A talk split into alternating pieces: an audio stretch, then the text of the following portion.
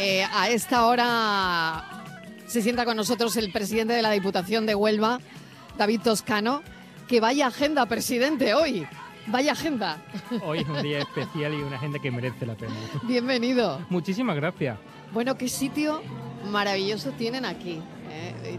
Yo de verdad que es que mm, sigo todavía impresionada porque es la primera vez que, que lo visito y me gustaría saber, presidente, qué relevancia tiene Palos de la Frontera en términos históricos y culturales para la provincia de Huelva y también para, para este país, está claro, pero ¿qué importancia tiene este lugar para toda la provincia? Pues lo primero que quiero hacer, Mariló, es daros las gracias, porque es un honor y un placer que Canal Sur esté hoy en un lugar para nosotros tan importante, pero creo que también muy importante para la historia de España. El 12 de octubre, porque de aquí, un 3 de agosto, salieron dos carabelas y una nao que estamos viendo, que tenemos enfrente, que para nosotros es un orgullo que une a toda la provincia de Huelva, pero creo que es un orgullo para toda Andalucía. Estamos hablando del segundo lugar más visitado de Andalucía después de la Alhambra, porque es un lugar emblemático, un lugar de donde partió pues esa unión con América fue la gesta más importante con la llegada a la Luna que ha tenido la humanidad y para Huelva pues significa todo. Para nosotros es un orgullo, es una responsabilidad seguir manteniendo también eh, todo lo que significó aquella gesta. Aquí tenemos a alguien como Diego que conoce perfectamente la historia y que. Palos pues fue el centro del mundo en ese momento, porque de ahí partió Colón, y tenemos también a la Real Sociedad Colombino-Novense, que con su trabajo también ha mantenido al lado de la filófica la, la, pinzoniana, la pinzoniana, que, ha sido tan importante, al igual que la Real Sociedad Colombino-Novense, para que podamos seguir manteniendo pues ese orgullo y seguir también conociendo la historia, porque se sigue estudiando la historia, la estudian ellos, la estudia la Diputación, Hoy hemos presentado un libro en el muelle sobre las mujeres en la historia de Colón que tanto hicieron desde Isabel la Católica a todas las mujeres que estuvieron al lado de Colón, que parece que era un papel que nunca se había estudiado. Hemos tenido la suerte de poder poner en valor también lo que significaron mujeres muy importantes en la historia y que gracias a ellas también Colón hizo lo que hizo. ¿Cómo se trabaja desde la Diputación, presidente, para revalorizar y difundir la historia de Palos de la Frontera y el papel clave, como usted está diciendo, en este acontecimiento? Porque claro, hay que cuadrar muchas agendas para que, bueno, este día sea lo que es también, ¿no? Tanta gente que tiene que, visitar Palos. La verdad que esto es, un trabajo no solo de Diputación, sino de muchas personas y de muchas instituciones. El Ayuntamiento de Palos hace un trabajo magnífico, ahora está terminando eh, de sacar a la luz lo que fue el puerto de Palos, de donde partieron esas carabelas. Conocemos la historia perfectamente, pero creo que se puede seguir ahondando en esa historia. La Rábida fue fundamental, que todo el conjunto de la Rábida, también la Diputación, hace un esfuerzo, un esfuerzo importante para que se siga manteniendo vivo, para seguir mejorándolo año a año, para que sigan viniendo visitas y que todos los visitantes, además de pasar un día magnífico, porque el lugar es un lugar realmente encantador, también se lleven esa parte de la historia y conozcan su historia, porque es la historia de todos. Y como digo, hoy es el Día de la Hispanidad porque ese 3 de agosto salieron de aquí y hoy llegaron y un hombre de Huelva, en este caso de Lepe, pues gritó tierra. Entonces creemos que es importante que sigamos manteniendo viva esa historia, que la provincia de Huelva se sienta orgullosa de esa historia, pero creo que toda Andalucía y toda España también sea eh, pues conocedora y se sienta orgullosa de lo que hizo este país un día hace más de 530 años. Señor Toscano, ¿hay colaboraciones, alianzas entre la Diputación de Huelva, otras entidades, no sé si nacionales también, para promocionar esto, para que bueno, esto tenga lo que se merece, que es que eh, sea visitado. Nos decía el director eh, del muelle que 4.000 personas hasta hace un rato. Sí, la verdad es que hoy es un día realmente extraordinario. Y además hemos hecho una jornada de puertas abiertas porque consideramos que también la gente de Huelva se tiene que sentir orgullosa, conocer muy bien este monumento para ser embajadores. Cuando venga gente de otras provincias, gente de otras regiones, puedan ser los embajadores de este magnífico lugar.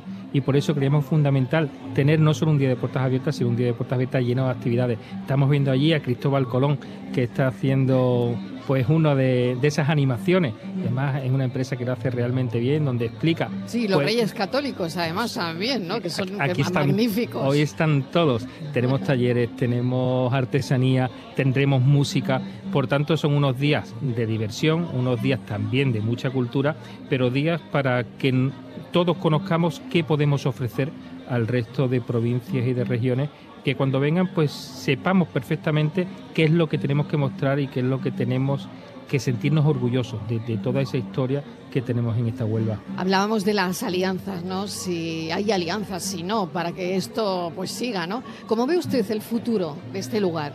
Bueno, el futuro de este lugar tiene muchísimas posibilidades, no solo porque vamos a seguir mejorándolo, tenemos el Parque Celestino Mutis, tenemos el Monasterio de la Rábida, que es el centro, y que tenemos que seguir eh, apoyando ese monasterio porque hace falta seguir haciendo pues, pues muchos trabajos, porque es un edificio con muchísimos años de historia que necesita seguir conservándose, pero tenemos que seguir haciendo más infraestructuras en la Rábida, uniéndolo con Palos de la Frontera, que es la cuna del descubrimiento, y también tenemos que conseguir que la Rábida sea el centro absoluto de todas las relaciones con Iberoamérica. Mm, Colón y al final lo que consiguió es tender un puente con un nuevo mundo y ese puente tiene que seguir siendo de ida y vuelta y creemos que la Rábida debe ser el receptor de todo ese nuevo mundo. Aquí tenemos la UNIA, tenemos la Universidad de Nación de Andalucía, donde hay un grupo de trabajo muy importante que tiene una conexión eh, constante internacional importante además. muy muy importante mm. con nuestros hermanos de, Iberoamérica y tenemos que seguir en, ese nexo de unión y creemos que la Rábida debe ser ese centro donde se puedan hacer muchísimas actividades, donde podamos tener reuniones importantes y donde podamos conseguir que no solo que no se pierda esa unión con Iberoamérica, sino que se siga aumentando. Dentro de unos días tendremos en Huelva un congreso también gastronómico, donde hay una relación con América, este año será Colombia el país invitado, donde esas esos alimentos que fueron a América, esos alimentos que vinieron de América hacia aquí, pues al final han conseguido que haya una astronomía muy, muy rica. Eso se tiene que poner en valor. Se tiene que poner en valor el Festival de Cine Iberoamericano, que también se celebra en esta provincia, en este caso en la capital, donde hay también una unión cultural importante con Iberoamérica. Pues eso es lo que tenemos que seguir manteniendo y la realidad, desde luego, que fue pues aquel germen de todo lo que hoy eh, pues, es esa relación con Iberoamérica sería manteniéndolo, regándolo y que ese árbol siga creciendo. Sí, tengo aquí a Borja, vamos a abrir el micrófono. Pero, presidente, no, porque no solo hablamos de una conexión histórica, como está hablando, estamos hablando de una conexión gastronómica, estamos hablando de cultura, estamos hablando en este caso de cine, o sea, estamos hablando de una interconexión muy profunda y además que no solo es una historia relacionada con lo que usted comentaba, ¿no? De, de, Huelva y Andalucía, sino que estamos hablando de conectar ambas orillas. Y yo creo que lo que usted dice, la, la Rábida puede ser ese centro neurálgico de interconexión de todo. Y vuelvo a decir, no solo a nivel histórico, sino que creo que es una conexión muy importante y mucho más profunda puede y tiene que serlo y además podemos crecer los dos. Eh, son muchas las relaciones que tenemos, gastronómicas también, la música, los cantes de ida y vuelta, todo eso tenemos que ponerlo en valor y tenemos que seguir eh, teniendo pues esa unión, porque también va a ser una unión económica. no, no nos podemos olvidar que todo esto va a tener también repercusión económica para Iberoamérica y para España, en este caso para Huelva. Por tanto, esa conexión que nunca se perdió, pero tenemos que seguir apostando para que cada vez sea mayor y además es mucho más fácil. Hoy día es mucho más fácil esa conexión y tenemos que apostar por ello y estoy convencido que todas las administraciones, y además todas, vamos en la misma dirección, vamos a conseguirlo. Presidente, vamos a saludar también a Diego García, que lo tengo aquí al lado, porque durante eh, los 16 años en el que estuvo en el Ayuntamiento organizó la visita del Papa en 1993. La visita de los Reyes de España con motivo del aniversario del descubrimiento de América el 3 de agosto del 92. Organizó visita del entonces Príncipe Felipe, ahora nuestro rey, para conmemorar el 75 aniversario del vuelo Plus Ultra de Palos a Buenos Aires. Eh, también organizó la visita de la duquesa de Alba a quien nombraron señora de Palos. Sabemos que Palos está hermanado con Santoña en Cantabria, hermanado con Lagos en el Algarve y hermanados con Ofunato en Japón. Bueno, todo eso, Diego, y usted organizó muchas cosas para Palos, ¿no? Pues sí, buenas tardes. Buenas tardes, bienvenido. A ustedes, gracias por transmitir esto desde aquí, desde los lugares colombinos, ¿eh? desde la Rábida. Y pues sí, también y deciros que hoy es fiesta nacional, fiesta nacional que se proclamó desde la Rábida, con motivo del cuarto centenario en 1892 estuvo aquí la reina regente doña María Cristina de Habsburgo y Lorena, bisabuela del actual rey de España, y desde la Rábida proclama 12 de octubre fiesta nacional. Entonces es un orgullo para nosotros que desde nuestro pueblo, de nuestro término, proclamar a la reina fiesta nacional el 12 de octubre. Fíjese, presidente, que tengamos personas con esta memoria que nos aportan tanto. ¿eh? Diego es un libro abierto, una institución. es una institución, Diego, un libro abierto y le agradezco enormemente que hoy se siente con nosotros también aquí. Bueno, y luego este año, el 14 de junio, hemos conmemorado el 30 aniversario que nos visitaba su santidad el Papa, hoy San Juan Pablo II, que desde la columna al cuarto centenario coronaba a nuestra patrona Santa María de la Rábida, Virgen de los Milagros, como Madre de España y América. La, la única imagen de María en España coronada por un papa y la declaró Madre de España y América. ¿Y de todos esos momentos con cuál se queda? Hoy son tantos, madre mía. Bueno. Se podrá quedar con alguno, ¿no? A ver, ¿con cuál? Vamos, el Papa, para no creyente, fe de Estado. Para el creyente, pues fíjate lo que estuvimos nosotros. Bueno, la visita de los reyes de España, don Juan Carlos I y doña Sofía, el 3 de agosto, también fue muy importante. La duquesa de Alba, como tú decías, no es que la declaramos señora de palo, es que señora de palo, de los muchos títulos que tenía. ¿eh? Ella ya venía con el título de casa. Ya, venía, preparada. ¿eh? Entonces, bueno, son momentos, bueno, cuando nos hermanamos con Ofunato, Japón. Eso le quería yo preguntar, Diego, ¿eso, eso, de, eso, eso de dónde viene? Sí. ¿O cómo? cómo porque, que, al Algarve se lo puedo comprar, pero o, ¿cómo lo tengo aquí apuntado? ¿Ofunato? ¿Eso cómo viene? Eh, Colón salió del puerto de Palo con motivo de descubrir el antiguo Zipango, donde decía que las casitas eran de oro y demás. Bueno, se encontró con el continente americano y entonces al decir que era eh, el, antiguo Zipango, pues era la parte de Zipango. Entonces, los, japoneses eh, te construyeron una caravela, la Santa María japonesa, en los astilleros de Barcelona. Bajaron por todo el Mediterráneo y estuvieron aquí en el, puerto exterior de Huelva, que es nuestro término, y desde aquí partieron hacia la India, hacia Zipango, o Funato. Entonces, no, tuvimos este hermanamiento, vino el embajador, vino el alcalde de Funato, bueno, mm, y, para hablar el, japonés, es un poquito complicado. un poco complicado y para entender. Yo, me acuerdo, yo me, acuerdo, únicamente de decir gracias, que era arigato.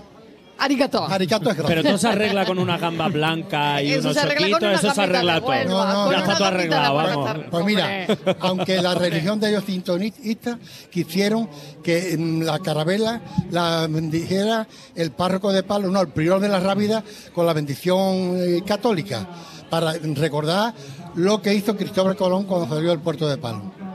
Muy bien, eh, voy a presentar también que lleva un ratito aquí sentado con nosotros Eugenio Toro, recién nombrado presidente de la Real Sociedad Colombina Onubense. Es una asociación creada para actualizar la memoria del descubrimiento de América y su importante relación con algunas localidades de la provincia de Huelva. Hemos estado hablando, bienvenido, de los hermanamientos, ¿no? la importancia de los hermanamientos también. Querida Mariló Borja, ¿qué tal? Buenas tardes. Buenas tardes. Después de mis dos predecesores en el turno de palabras, yo ya no sé qué decir.